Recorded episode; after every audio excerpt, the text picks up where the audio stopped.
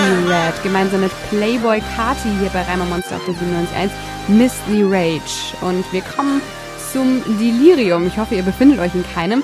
Tatsächlich ist das der Titel des neuen Collabo-Albums von Fatoni und Edgar Wasser, das in diesen Tagen rausgekommen ist und tatsächlich butterweich auf der 1 der Charts gelandet ist. Glückwunsch also nochmal dazu. Fatoni ist ja, und daraus mache ich ja kein Geheimnis, einer meiner Lieblingsrapper, werdet ihr wahrscheinlich schon des Öfteren hier mal gehört haben. Ich habe mit ihm geskypt und natürlich ging es dabei um die neue Platte und vor allem darum, wie das zweite Kollabo-Album mit Edgar Wasser denn eigentlich entstanden ist. Mit Delirium ist ja das zweite Kollabo-Album von dir und Edgar Wasser rausgekommen. Acht Jahre nach Nocebo. Warum habt ihr das jetzt nochmal zusammen gemacht und warum nach acht Jahren? Ähm, wir wollten eigentlich immer das nochmal machen irgendwann. Aber dann standen immer andere Projekte im Raum. Also vor allem bei mir, weil Edgar hat sich ja so ein bisschen rausgezogen und einfach ganz lang gar nichts gemacht. Irgendwann dann so Songs rausgebracht, ähm, einzelne Songs so auf Spotify und so. Aber jetzt ohne da irgendwie groß äh, Promo zu machen oder so. Ähm, aber er hat immer gesagt, wenn ich nochmal Bock habe, ein Album zu machen, können wir es gerne machen. Und ich hatte auch immer Bock, aber dann war ich immer so viel auf Tour und dann hatte ich das Album mit Mine und dann dachte ich nach dem Album mit Mine, jetzt muss ich auf jeden Fall erstmal ein eigenes Album machen. Ich kann ja nicht nur Collabo-Alben machen. Das ist ja irgendwie auch komisch. Und ähm, dann habe ich das Album gemacht, dann war ich damit auf Tour und dann kam die Pandemie und auf einmal war ganz viel Zeit, Zeit da und dann stand das so im Raum und hat perfekt gepasst. Und wie kann man sich das denn vorstellen? Habt ihr euch denn hingesetzt und weiß ich nicht, Nocebo nochmal gehört und geguckt, was war da gut, was war da nicht gut? Oder ähm, seid ihr da ganz anders rangegangen? Ist das Album quasi losgelöst von dem vor acht Jahren entstanden? Ich würde schon sagen, es ist auf jeden Fall losgelöst. Wir haben es auch nicht nochmal angehört. Also ich habe es nochmal vor einem Jahr oder so vor ein, zwei Jahren nochmal gehört, weil wir es dann nochmal äh, online gestellt haben. Es war nie online. Es kommt ja noch aus einer Zeit, wo, wo nicht alle Platten einfach so immer verfügbar waren. Und ähm, dafür habe ich es nochmal gehört. Und nee, aber dann, wir haben uns jetzt nicht überhaupt nicht daran orientiert. Das ist auch, finde ich, ganz anderer Sound. Aber wenn wir zusammenkommen, dann gibt es so, glaube ich, äh, so zwei, drei verschiedene Arten an den Songs zu gehen, die halt, die es halt gibt, wenn wir zusammenkommen. Also die ich zum mhm. Beispiel alleine nicht so mache. Zum Beispiel? Ja. Jetzt zum Beispiel ähm, können wir sehr albern werden zusammen und nur so Blödsinn reden. ähm, so ein bisschen wie in der Schule damals. Und das dann so, für mich zumindest, dieses Gefühl in Songform gießen.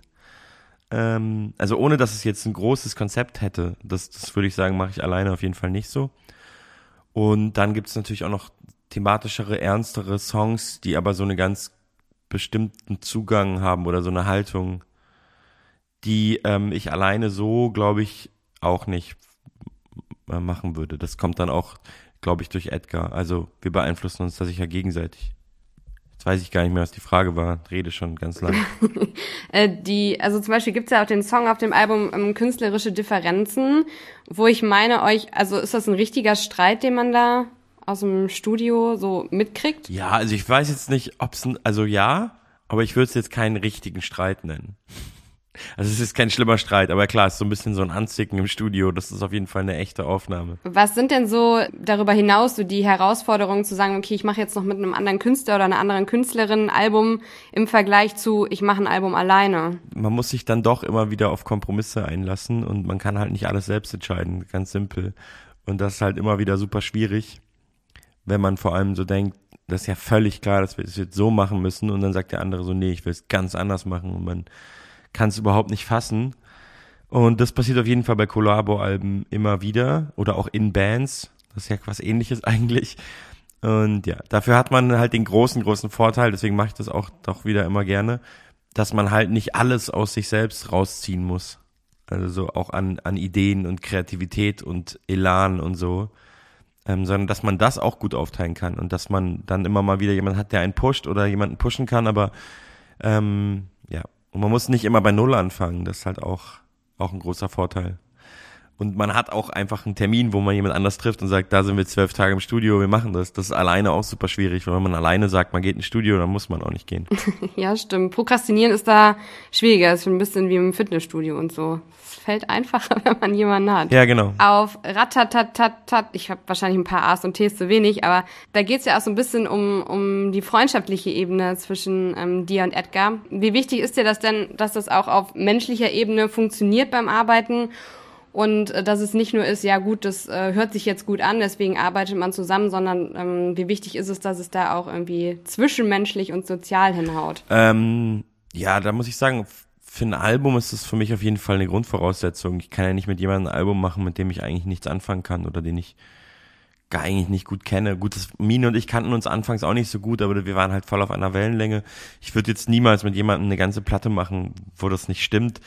Ähm, aber so einzelne Songs oder Features, da bin ich jetzt nicht so dogmatisch. Da würde ich auf jeden Fall, da habe ich ja auch Features gemacht mit Leuten, wo ich jetzt sagen würde, ich, die kenne ich jetzt nicht so gut, sind keine engen Freunde, aber halt Künstler, die ich schätze.